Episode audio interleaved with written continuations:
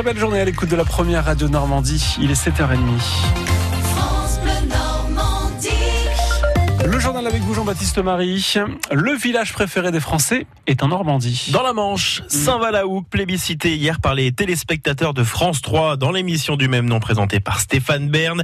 Yann Le Petit de l'association Agir pour le Val de Serre a beaucoup œuvré pour obtenir cette distinction, reçu dans une ambiance de victoire de Coupe du Monde hier soir. C'était une ambiance de folie parce que comme en plus on voyait tout décompter, 14, 13, 12, 11, c'était pas comme les autres années, donc le stress était palpable à chaque instant. Et euh, les applaudissements à chaque instant et puis ça montait, montait, montait jusqu'au moment où en fait on n'en pouvait plus et à la fin voilà ça a été euh, l'effervescence. C'était vraiment génial. Ça veut dire quoi maintenant alors ce titre là de village préféré des Français? Bah déjà c'est une reconnaissance pour la ville mais aussi pour le canton du Val-de-Serre, pour le Cotentin, la Manche et la Normandie. On a bien mis ensemble sur tout le long.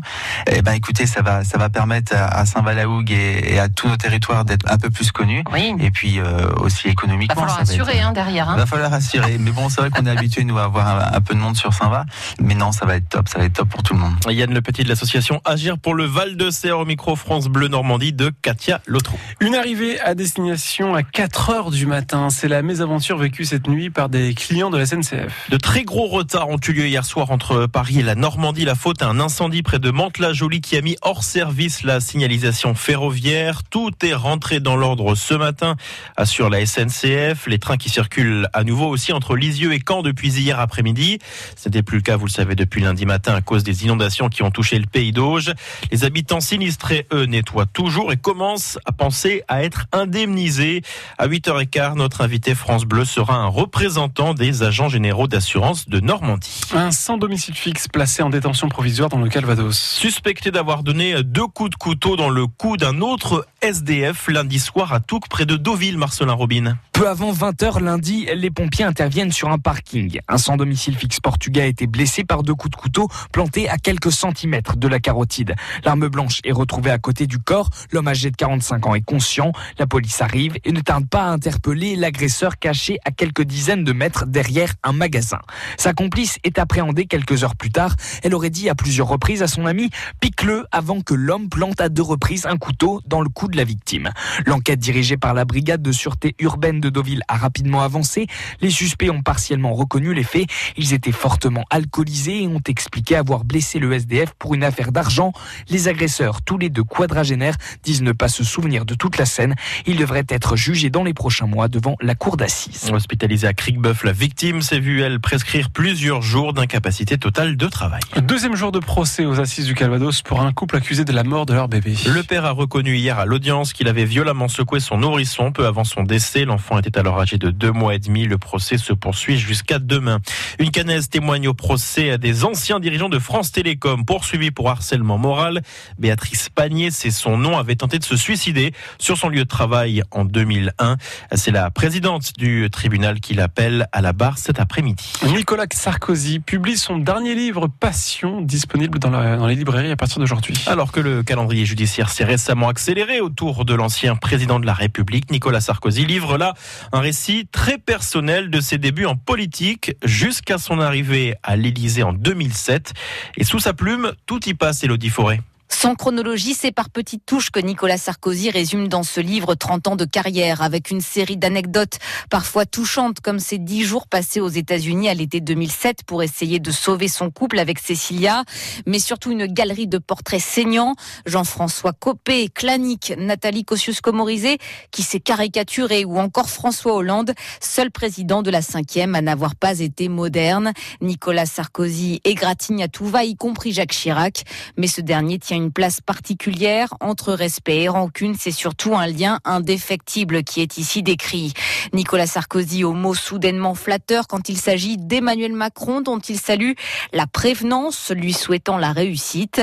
Peu de commentaires en revanche sur les déboires actuels de sa famille politique, si ce n'est cette condamnation récurrente d'un certain rétrécissement.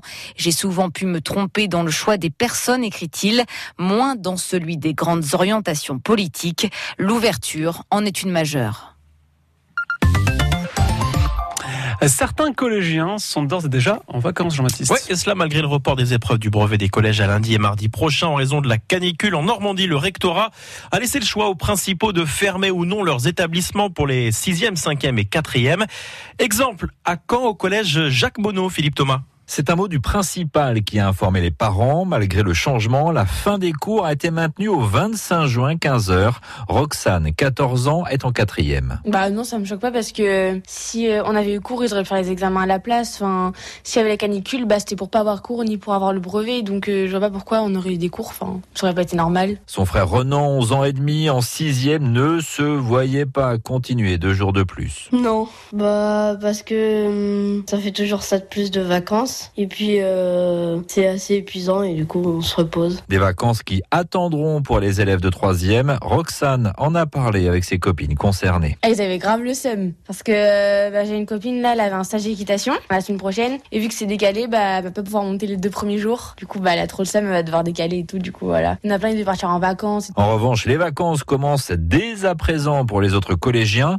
Et toi, Renan, tu vas faire quoi? Je vais voir euh, des copains, je vais rester à la maison et je vais sortir un petit peu. Et jouer à Fortnite? Hmm, Un petit peu. Et toi, Roxane? Manger, dormir, Netflix. Et euh, si jamais il fait vraiment beau, peut-être aller à la plage. Et ranger sa chambre aussi, ce serait bien. Reportage France Bleu, Normandie de Philippe Thomas qui ne range rarement sa chambre. Oui, oui, effectivement. Et puis je vous rappelle hein, que les épreuves du brevet des collèges auront lieu la semaine prochaine. Français et maths le lundi, histoire, géo, sciences et langue vivante mardi. 15 millions, 15 millions de visiteurs ont vu la tapisserie de Bayeux depuis 1983. Seuil symbolique franchi hier au musée par un jeune couple américain. Le musée qui va être profondément transformé d'ici 2025. La tapisserie de la reine Mathilde qui franchira à nouveau la elle sera prêtée pendant les travaux à la Grande-Bretagne. Le skipper normand Alexis Loison rate de peu le podium de la solitaire du Figaro. Le marin cherbourgeois termine cinquième de la course à la voile dont l'arrivée finale était jugée à Dieppe hier. Le Canet Fabien Delahaye termine 21e. Le Deauville et Éric Delamarre 34e. Le vainqueur et le Breton Johan Richaud. Un sauvetage inhabituel hier pour les pompiers du Calvados. Ils sont venus au secours de Clémentine qui a parcouru 5 km à la nage. Sauf que Clémentine est une vache. La bête s'est retrouvée dans les marais du secteur de Bavant. Les pompiers ont mis plusieurs heures hein, pour lui faire regagner la terre ferme. Les photos de ce sauvetage, pas comme les autres, sont sur francebleu.fr. Le quintet aujourd'hui à Longchamp, Hervé Fortin vous conseille de miser sur le 2, le 9, le 10, le 4, le 11, le 14 et le 7.